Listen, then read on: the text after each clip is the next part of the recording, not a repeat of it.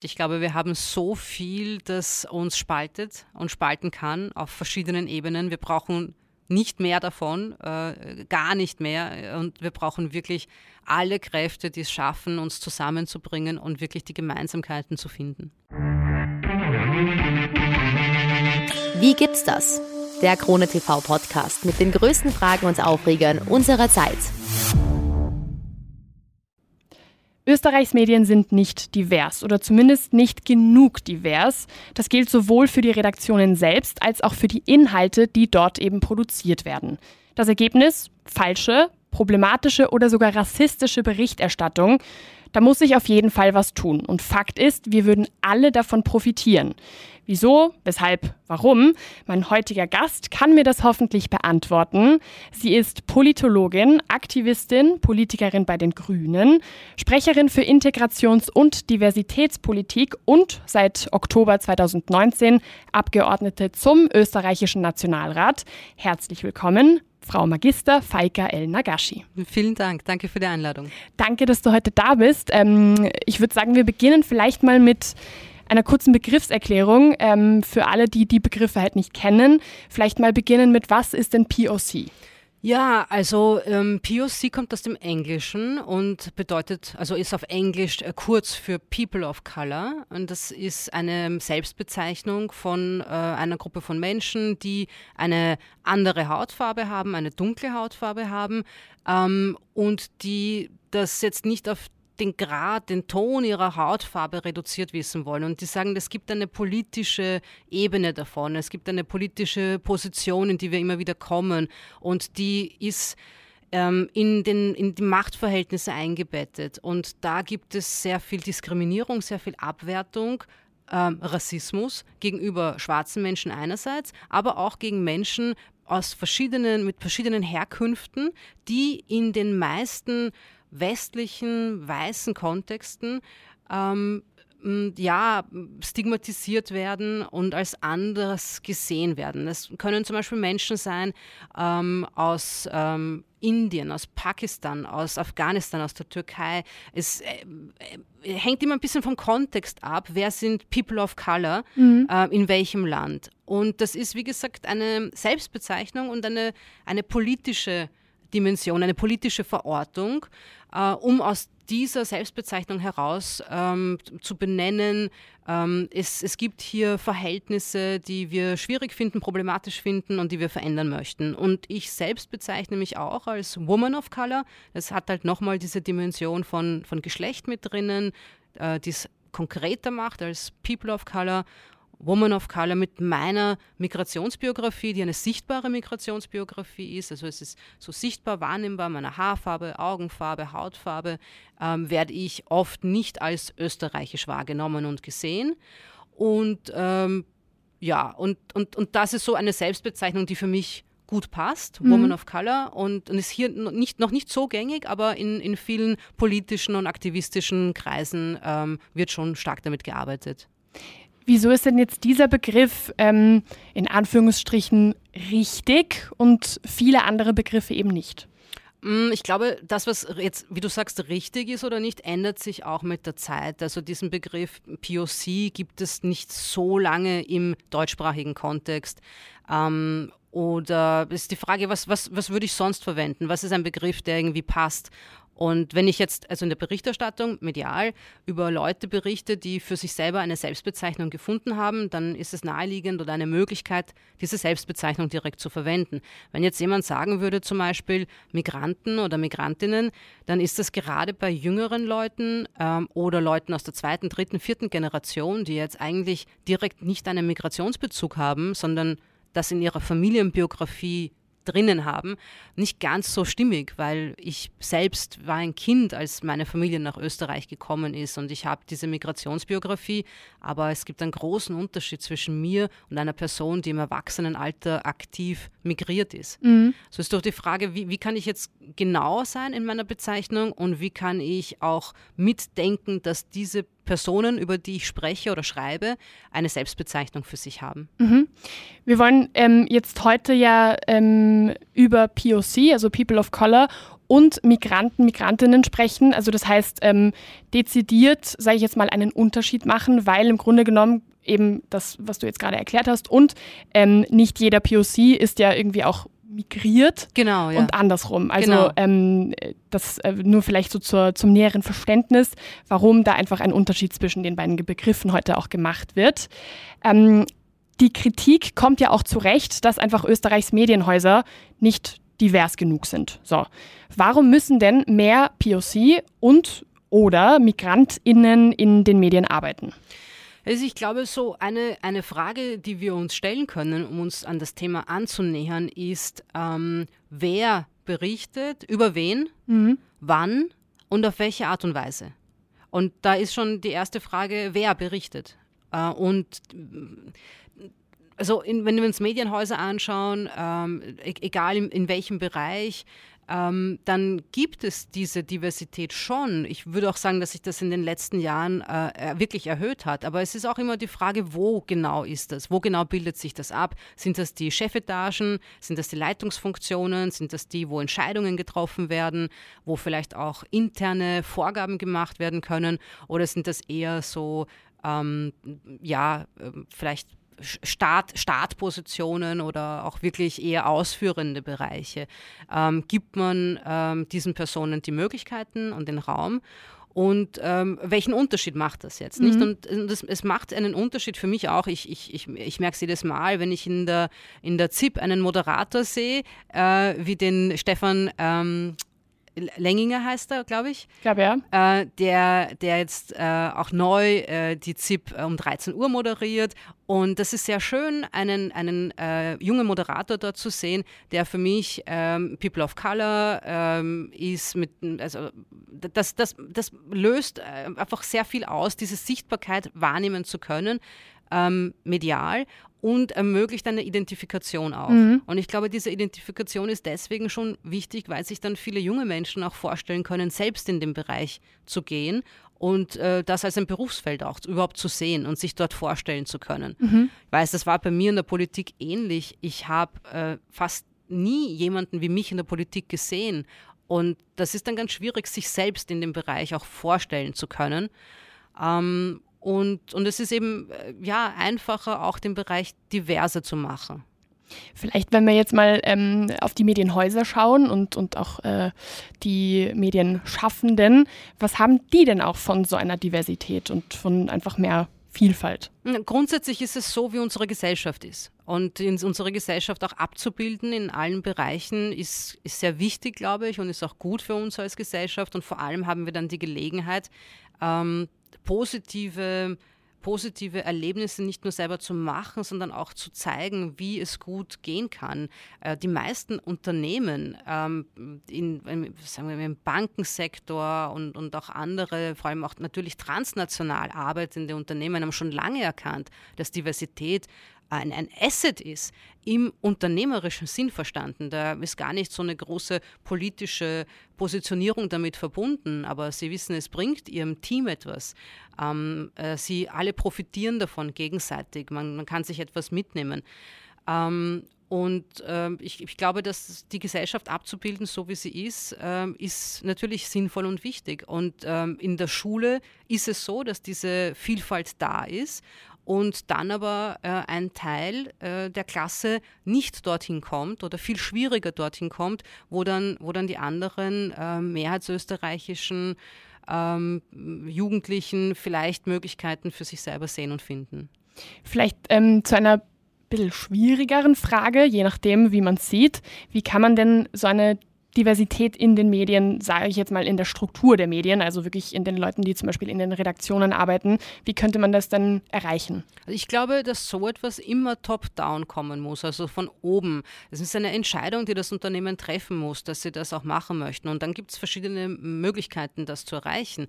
Ähm, wenn man zum Beispiel so etwas wie Mentoring-Programme ermöglicht, äh, wenn man in Schulen geht und auch dort aktiv wirbt vielleicht äh, in einer Klasse. Und wenn man sagt, bei uns äh, ist ist, ist äh, Vielfalt etwas, das wir sehr positiv sehen, das erwünscht ist, dass euch ähm, eure Karrieren sicher nicht ähm, äh, erschweren wird.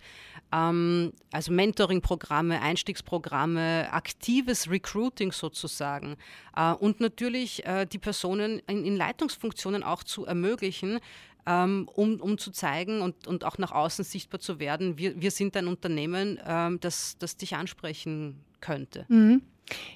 Ist das nicht auch ein bisschen, ähm, hm, wie soll ich erklären, ist das nicht auch ein bisschen leicht, in eine gewisse Falle dann irgendwie ähm, reinzurutschen, wo dann Unternehmen vielleicht sowas aus einem falschen Grund machen? Also vielleicht einfach nur, um sich selber ähm, ein bisschen zu profilieren und um zu sagen, haha, schau mal, wir sind ja so divers. Und auf der anderen Seite, ähm, ja, macht man es nur für sich selbst. Ist das, ist das ähm, ja, eine schwierige Situation vielleicht? Also ja, bei Unternehmen, glaube ich, gibt es immer diese Verbindung, dass ein Unternehmen natürlich aus der Überlegung heraus handelt, es für sich selbst zu machen. Und bei Diversität ist das Glückliche, das, das, das Gute, dass Diversität etwas bringt für sich selbst, für mhm. ein Unternehmen, für eine Gesellschaft, für, für eine Gruppe. Ähm, also von daher glaube ich, ist es ähm, äh, ja, äh, führt genau in diese Richtung. Das ist genauso wie bei, bei der gleichen Berechtigung von, von Frauen in einem Unternehmen. Äh, natürlich ist es etwas, das gut ist fürs Unternehmen und ähm, wenn es nicht so wäre, glaube ich, äh, wäre es auch sehr schwer, sie dazu zu bringen, es zu machen. Ähm, wenn es jetzt weiterhin so bleibt, wie es jetzt ist, ähm, oder vielleicht wenn die Situation sogar noch ein bisschen schlechter wird und ähm, Medienhäuser undiverser werden, was ist denn das Pro äh, Problem daran? Was kann denn daraus resultieren? Ja, also die, die fehlende Sichtbarkeit und die fehlenden Identifikationsmöglichkeiten, Identifikationspersonen sind das eine Problem. Aber das andere ist auch die Frage danach, wie schaut denn dann die Berichterstattung aus? Inwieweit kann jetzt ein Unternehmen, das nicht divers ist, über eine diverse Gesellschaft berichten? Und mit welchem Verständnis, mit welchem Zugang, mit, mit welchen Bildern auch. Und äh, ich glaube, da wird immer etwas fehlen und es wird immer die Gefahr geben, dass es ähm, einseitig ist und unausgewogen. Mhm. Und das sehen wir leider. Also die Berichterstattung über Migranten und Migrantinnen und über POC ähm, ist äh, oft sehr schwierig mhm. und sehr problematisch. Und das hängt damit zusammen auch mit, mit der Frage danach, wer das macht nicht jetzt individuell unbedingt, aber in, in, insgesamt in der, in der Gesamtschau und in der Struktur. Wenn wir uns jetzt genau diese Berichterstattung mal ein bisschen anschauen, eben über POC und MigrantInnen, was sind denn da so, sage ich jetzt mal, die Don'ts? Mhm. Was sind denn da so irgendwie die, die wichtigsten Punkte, wo man auf jeden Fall ähm, sagen würde, das geht gar nicht? Also da muss man auf jeden Fall aufpassen. Also sehr oft ist die Berichterstattung eine, die mh, mm, sehr stark Stereotype reproduziert und sehr, sehr verallgemeinernd äh, Bilder herstellt. Ähm, es ist dann auch die Frage, mit welcher Sprache wird berichtet. Ist es eine Sprache, die auch zum Beispiel Diskriminierung und Rassismus wiederholt und auch schon beinhaltet? Mhm. Ähm, also einige, einige Beispiele vielleicht dafür, wenn über, über Geflüchtete berichtet wird. Und es wird oft jetzt auch kein Unterschied gemacht, aber jetzt nicht nur bei Medien, das ist auch in der Politik so, über Geflüchtete und über Migranten und Migrantinnen. So ein, so ein, ein schwammiger Bereich, der total vermischt wird miteinander. Ähm, oft wird dann gesprochen mit Begriffen wie Flut oder Welle. Mhm. Ähm, das sind Bilder von Naturkatastrophen. Äh, warum werden diese Bilder im Zusammenhang mit Menschen äh, gezeichnet und gebracht. Und jemand macht das und dann macht es auch die andere Zeitung und die nächste und, und, und äh, äh, diese Sendung und es bekommt so eine Normalität. Aber es sind Menschen dahinter, die davon betroffen sind und auch die von so einer Art der Berichterstattung betroffen sind. Ähm, warum nicht Betroffene direkt zu Wort kommen lassen und sie auch zu sehen als die, die die Expertise haben. Eine Familie, die geflüchtet ist, kann sehr gut erzählen, wie es ihnen gegangen ist auf der Flucht, ähm, was ihre Beweggründe waren, was die Herausforderungen sind, vor denen sie jetzt stehen. Und das ist eine viel menschlichere Berichterstattung als eine Entmenschlichung, die auf diese Art und Weise passiert. Mhm. Was wären denn zum Beispiel eben statt Flutwelle zum Beispiel, was wären da so Begriffe, die geeigneter, geeigneter wären? Also so ein bisschen, ja, als Leitfaden, sage ich jetzt mal, einen kleinen. Mhm. Also, wie gesagt, ich glaube, mal grundsätzlich über die Menschen zu berichten und nicht zu verallgemeinern mhm. oder zu, zu pauschalieren, äh, ist, glaube ich, sehr wichtig. Ähm, es stehen auch nicht immer alle Einzelpersonen immer für die ganze Gruppe und wollen auch oft nicht für die ganze Gruppe stehen.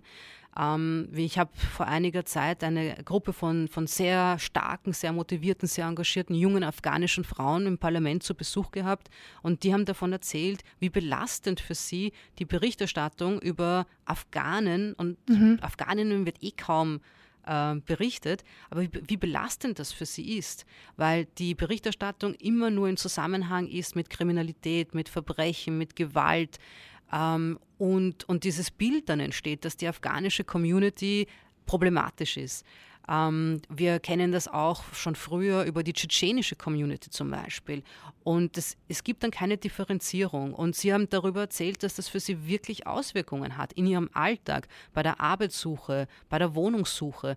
Ähm, Sie merken, wie die Rückmeldungen sind, wenn Sie sagen, Sie sind ähm, ja aus Afghanistan. Und, und, und da, das war ihnen ein ganz ein, ein starkes Anliegen, dass sich hier etwas ändert. Was sind denn noch so Begriffe, die unbedingt vermieden werden sollten? Also jetzt zum Beispiel das mit Flut, mit Welle ähm, äh, auch ein bisschen vermeiden, dass es einfach immer nur in die negative Richtung geht und vielleicht auf die einzelnen Begriffe. Was gibt es da noch für welche, die man auf jeden Fall ja, eliminieren sollte? Also bei dem einen geht es eben um die, um die Entmenschlichung, wenn, wenn äh, Bilder herangezogen werden wie Naturkatastrophen und ähnliches. Und das andere sind Wörter, die äh, bekanntermaßen rassistisch sind. Und ich glaube, das N-Wort zum Beispiel ist so ein Wort, wo ähm, wirklich die meisten, die allermeisten Leute wissen, dass es ein rassistisches Wort ist und das nicht zu reproduzieren. Also wenn es eine Berichterstattung gibt, ähm, auch über einen rassistischen Vorfall, dann nicht in der Berichterstattung dann wieder diesen Rassismus zu reproduzieren. Und da gibt es die Möglichkeit, eben dieses N-Wort nicht zu verwenden, es nicht auszuschreiben. Ähm, aber das ist nicht der einzige Begriff. Und es ist natürlich schwierig zu wissen, was sind denn jetzt alle diese Begriffe oder was genau soll ich stattdessen verwenden. Aber da gibt es dann ähm, zum Beispiel Fortbildungen, Workshops, Schulungen dazu. Ähm, und, und das würde ich sehr empfehlen, äh, so etwas regelmäßig ähm, in Anspruch zu nehmen. Mhm. Und das äh, würde ich als einen Input sehen. Ähm, also ein, ein, Input und dann kann man schauen, gut, kann ich etwas davon aufgreifen, in meine Arbeit übernehmen, merke ich mir etwas vielleicht für später, geht etwas im Moment überhaupt nicht. Ähm, und, und zu entscheiden, ob vielleicht dann so auch interne Vorgaben äh, angepasst werden können, äh, ob es dann vielleicht Leitlinien geben kann für die Mitarbeiter und Mitarbeiterinnen in einem Unternehmen. Ähm, und dass man das auch regelmäßig macht, weil es, es ändert sich auch. Und, ähm, und auch diejenigen, die diese Fortbildungen anbieten, ähm, nehmen auch neue Themen mit auf, je nachdem, wie die aktuelle Berichterstattung oder politische Situation oder Gesellschaft sich auch entwickelt. Gerade beim N-Wort ist, glaube ich, ähm, eine, ein Satz, den man dann irgendwie häufig hört, wenn man das zum Beispiel Familienangehörigen mal sagt, so von wegen, hey, nee, ist nicht mehr. Ähm, dass dann irgendwie so zurückkommt, so ein bisschen, naja, aber früher war das ja auch in Ordnung. Warum ist das jetzt nicht in Ordnung?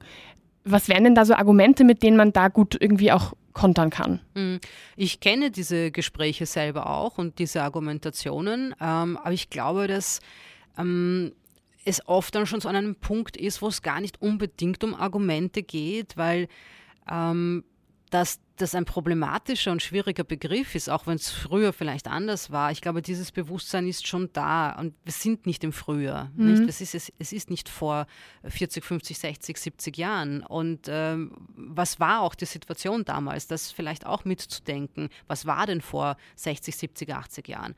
Ähm, und, und zu sagen, in der heutigen Welt, äh, egal aus welcher Welt die andere Person kommt, ähm, ist das aber ein rassistischer Begriff. Und äh, ich würde mir wünschen, dass wir nicht mit rassistischen Begriffen einander begegnen und die ständig reproduzieren, weil das eine Auswirkung hat. Mhm. Ähm, und die, diese Auswirkung ähm, ja, so wie ich das vorhin beschrieben habe, äh, man spürt es im Alltag, aber ähm, auch vor allem natürlich individuell sehr, sehr unterschiedlich kann das wirklich eine große Belastung sein. Es kann, es kann Wut, äh, Trauer, ähm, Retraumatisierungen auslösen, weil das ja nur ein Element ist ähm, von dem, was das Leben in einer ähm, Gesellschaft bedeutet für schwarze Menschen, für People of Color, für Migranten und Migrantinnen, wo ständig über sie gesprochen wird, auf eine Art und Weise, die oft eben sehr, sehr unangenehm ist, sehr abwertend, sehr abfällig, sehr diskriminierend und das macht etwas mit, mit diesen Menschen. Ja.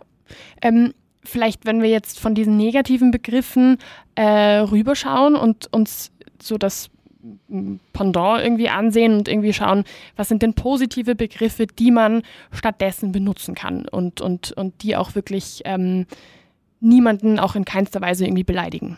Mhm.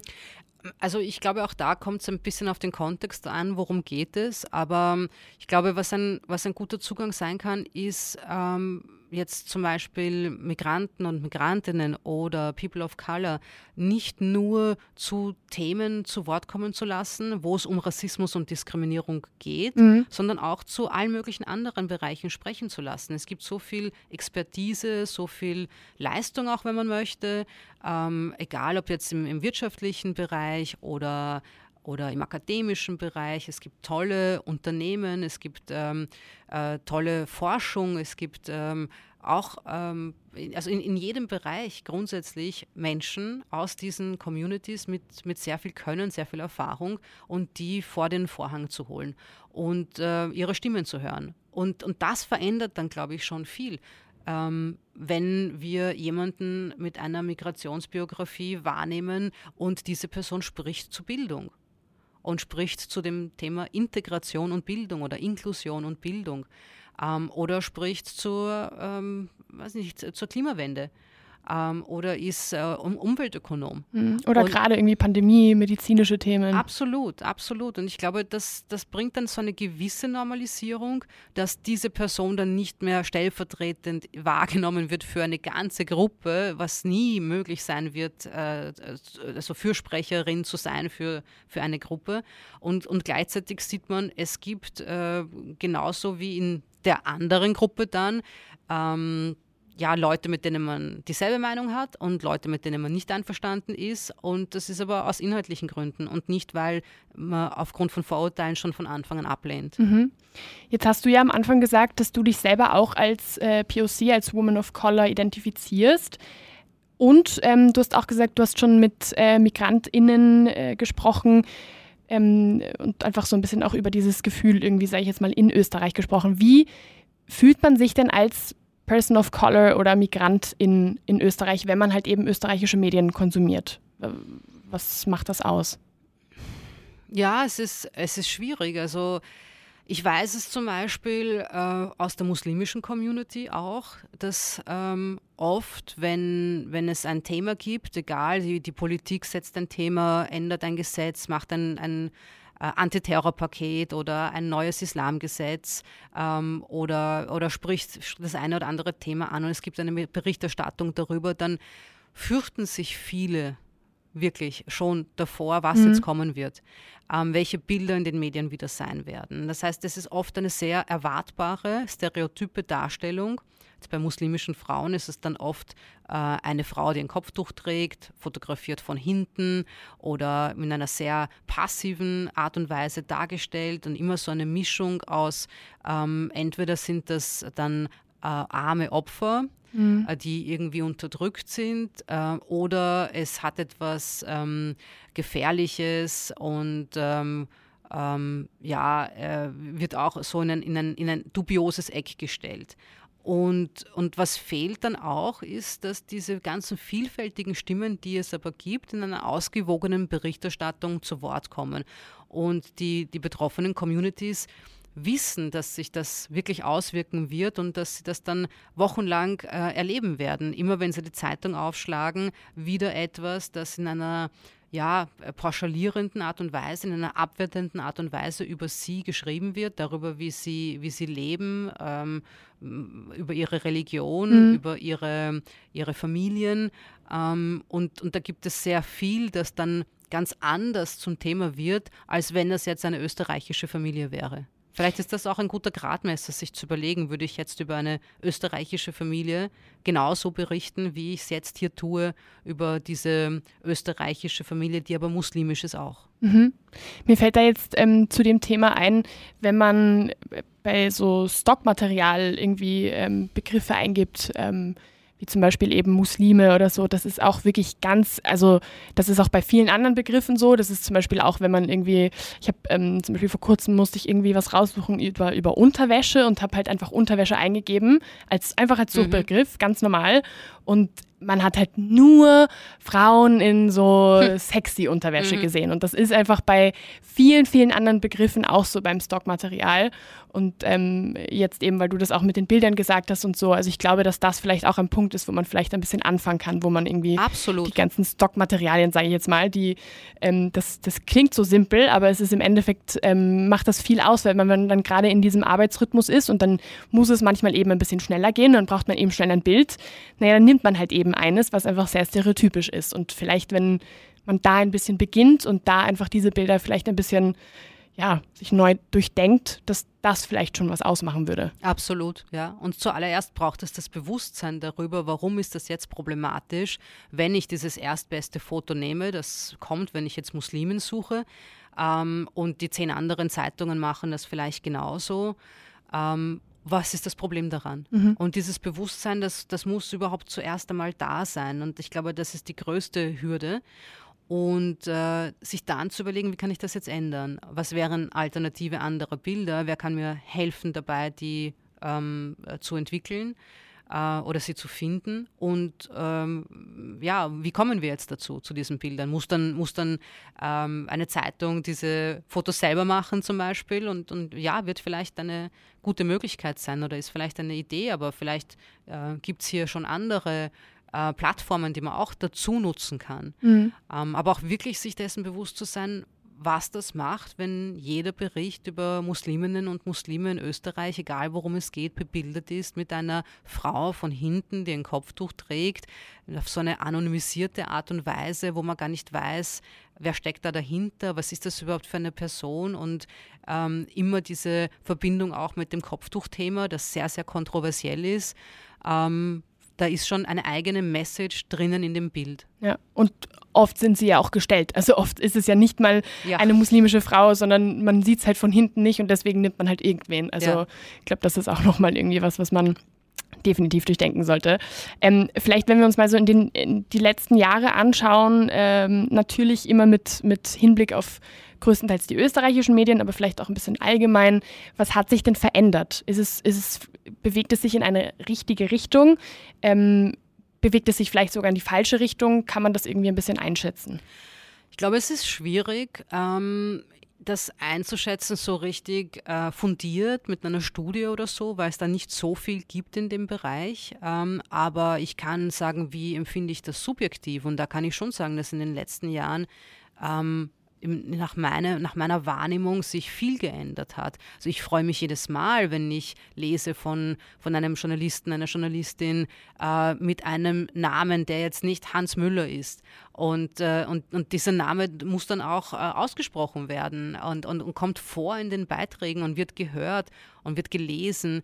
Und ähm, ich erwarte mir jetzt auch keine Wunder von diesen Personen. Ja, es ist ja wäre dieselbe Projektion, wenn man jetzt die Erwartung hat, dass diese Person alles verändert oder alles aufmacht plötzlich für, für alle anderen Gruppen von Migranten, Migrantinnen oder POCs oder, ähm, oder marginalisierten Gruppen. Aber ähm, es ist wichtig, dass es diese Sichtbarkeit gibt, weil diese, ähm, die Identifikation dann möglich ist und, und diese Diversität der Gesellschaft als eine Normalität abgebildet wird in diesem sehr wichtigen Bereich Medien. Mhm. Und diese Wahrnehmung habe ich schon. Ich meine, alleine unser Podcast jetzt hier ist ein sehr gutes Beispiel dafür. Yay! weil du jetzt auch Hans Müller gesagt hast ja. als, ähm, äh, als Beispiel. Ähm, es gibt ja schon auch einfach viele Momente, dass es natürlich primär, wenn man eben äh, Fernseh oder irgendwie im Radio irgendwelche Audiosachen ähm, aufnimmt, gibt es ja Momente, wo man halt als ähm, Moderator, Moderatorin, äh, Journalist, was auch immer, Namen, die halt eben nicht klassisch österreichisch sind und vielleicht auch Namen, wo man sich nicht ganz sicher ist, wie man die jetzt ausspricht, wo man die halt aussprechen muss. Wie vielleicht eine ganz blöde Frage jetzt, aber was macht es denn, wenn dieser Name eben falsch ausgesprochen wird? Ja, mittlerweile lache ich darüber. Ähm, er wird oft falsch ausgesprochen, also mein Name zum Beispiel, aber ähm, er wird auch oft falsch geschrieben, obwohl ich meine Visitenkarte übergebe. Also mhm. man könnte es auch einfach abschreiben. Ähm, also mittlerweile lache ich darüber, und, aber es ist natürlich etwas, das nicht nur in dem Bereich dann vorkommt, das ist äh, überall. Es kommen, wir kriegen äh, Briefe, die sind adressiert an irgendwelche, irgendwelche Vari Variationen unserer Namen. Ähm, ich, ich, glaube, es wäre einfach zu lösen und, und das, viele machen das auch, äh, die mich dann vorher fragen, äh, können Sie mir kurz sagen, wie man Ihren Namen ausspricht und die nehmen das dann auch auf und, und, und versuchen auch wirklich ähm, äh, hier möglichst nah, nah dran zu sein. Also machbar wäre es und, und, und wer es nicht macht, ja, das ist... Ähm, ist eine Nachlässigkeit auch in der journalistischen Arbeit, finde ich. Weil ich denke mir gerade beim Sport zum Beispiel, also in der EM-Zeit ist das zum Beispiel ein ganz klassischer Moment, wo man einfach sehr, sehr viele Namen irgendwie hört. Und ähm, da, da werden, glaube ich, also ja gut, ich will jetzt keine pauschalen Zahlen nennen irgendwie, aber da werden, glaube ich, sehr, sehr viele falsch ausgesprochen. Mhm. Und auf der einen Seite ähm, als Person, die eben äh, da sitzt und da, daran arbeitet und eben auch manchmal irgendwie Namen ähm, irgendwie aussprechen muss und sich auch manchmal nicht so sicher ist. Ich schaue dann immer, dass ich irgendwie Google Aussprache dies, das.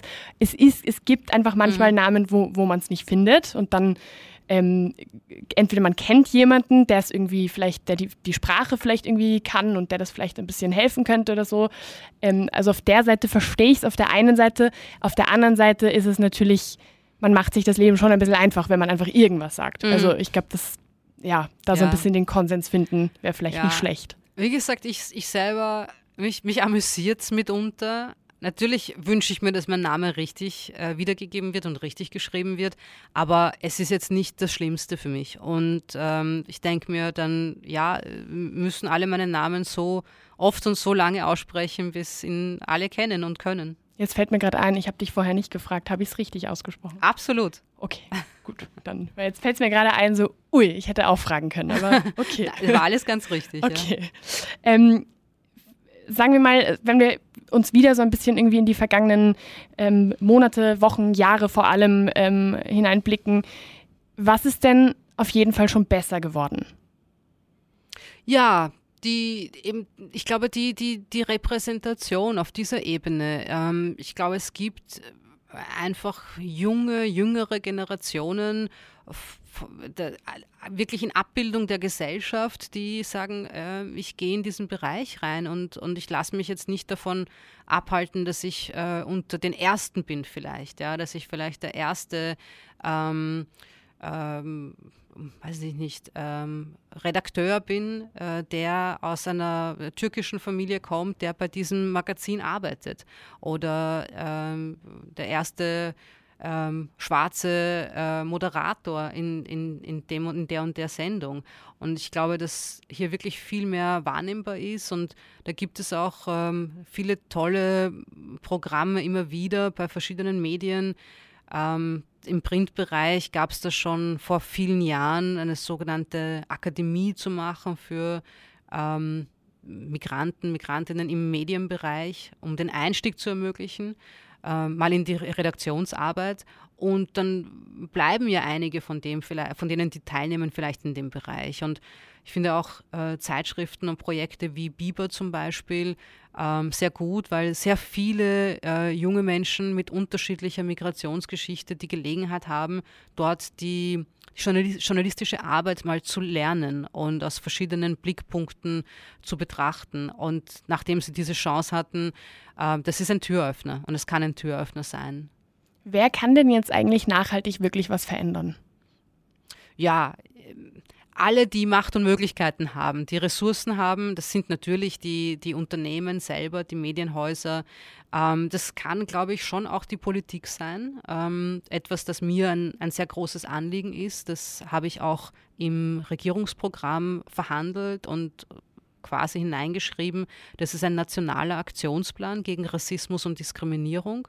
Und so ein nationaler Aktionsplan, wenn er dann kommt, ähm, würde sich alle Bereiche, alle Politikbereiche, aber auch die gesellschaftlichen Bereiche ansehen und dort den Handlungsbedarf gemeinsam mit der Zivil Zivilgesellschaft, mit der Wissenschaft, mit Experten, Expertinnen ähm, erarbeiten und zusammentragen und dann natürlich auch Empfehlungen haben, konkrete Empfehlungen. Und da ist der Medienbereich ist ein sehr relevanter Bereich natürlich. Ähm, also ich glaube auch auf der Ebene der Politik kann hier etwas gemacht werden. Und wenn wir uns jetzt vielleicht die ähm, Menschen anschauen, die die Medien nicht machen, sondern sie konsumieren, die können ja sicher auch irgendwie in gewisser Weise was mitwirken. Wie, was würdest du da empfehlen? Ja, es gibt immer die Möglichkeit, ähm, äh, natürlich, ich glaube, dieses Format gibt es noch von Leserbriefen, Leserinnenbriefen, Rückmeldungen äh, zu schreiben. Vielleicht sind es mittlerweile viele äh, Kommentare in den Online-Versionen der, der Magazine, wo, wobei man da auch sagen muss, dass das noch einmal ein spezieller Bereich ist, weil ich glaube, in diesen Foren, ähm, da, da, spielt sich auch noch einmal sehr viel ab, das ähm, sehr problematisch ist. Ähm, und Vielleicht auch, weil die Anonymität ja auch ein bisschen mehr gegeben ist. Ja, wobei ich denke, dass viel davon auch unabhängig von der Anonymität ähm, formuliert wird. Mhm. Also es kann ja sehr viel, sehr ähm, beleidigend, sehr rassistisch, sehr diskriminierend sein und die Leute schreiben es trotzdem mit ihrem Klarnamen hin und haben damit auch an sich kein Problem, verstoßen damit auch nicht wirklich gegen ein Gesetz. Ähm, ich habe schon, äh, wenn, wenn ich Interviews gegeben habe, habe ich schon darum gebeten, in der Online-Version die Kommentarfunktion abzuschalten, weil ich das gar nicht erst ähm, entstehen lassen wollte in einem Bericht, ähm, in dem ich vorkomme. Und ich weiß, dass es diese Hassmeldungen, Hasskommentare geben wird, garantiert. Ähm, und ich glaube, das ist auch die Verantwortung von, von einem, einem, einem Medium, das dahinter steht, solche, solche Räume, solche Foren wirklich zu moderieren und auch zu löschen. Mhm. Ja gut, der Podcast hat zum Beispiel keine Kommentarfunktion, überlege ich gerade. Nein, ich glaube ja, nicht gut vielleicht. ich überlege gerade, nein, ich glaube, ich glaube tatsächlich nicht. Also das ist schon mal vielleicht was Gutes. Ja. Ähm, vielleicht, äh, wenn man jetzt mal von den Medien so ein bisschen einen Schritt zurück macht und ähm, sich einfach nur in die Gesellschaft hineindenkt, was kann man denn da auch ein bisschen verändern? Oder bewirken? In Bezug auf Rassismus und Diskriminierung allgemein. Ja. Ich glaube, am besten ähm, geht es, wenn es diese Räume gibt, wo wir zusammenkommen können und zusammenarbeiten können, zusammen sein können. Dort funktioniert das miteinander und dort ähm, ist es auch deutlich, es gibt Konflikte, ähm, es gibt ähm, unterschiedliche Meinungen, aber das liegt nicht daran, äh, wer kommt woher, äh, wer, wer, hat welche Religionszugehörigkeit. Ähm, äh, da gibt es ganz unterschiedliche Ebenen von Gemeinsamkeiten und Unterschieden, die man zueinander finden kann. Aber äh, das, das, das funktionierende Miteinander, das gibt es. Es gibt so viel davon und das zu zeigen. Und das würde ich mir auch wünschen, dass es mehr davon geben würde, mehr Berichte über das, was gelingt, über das Positive, ähm, weil es auch die Lebensrealität von sehr vielen Leuten ist. Egal, ob das ist in einem Gemeindebau, ob das ist in der Nachbarschaft oder ob es in einem Verein ist, in dem sich jemand engagiert oder auch im Büro, in der Arbeit, in der Schule.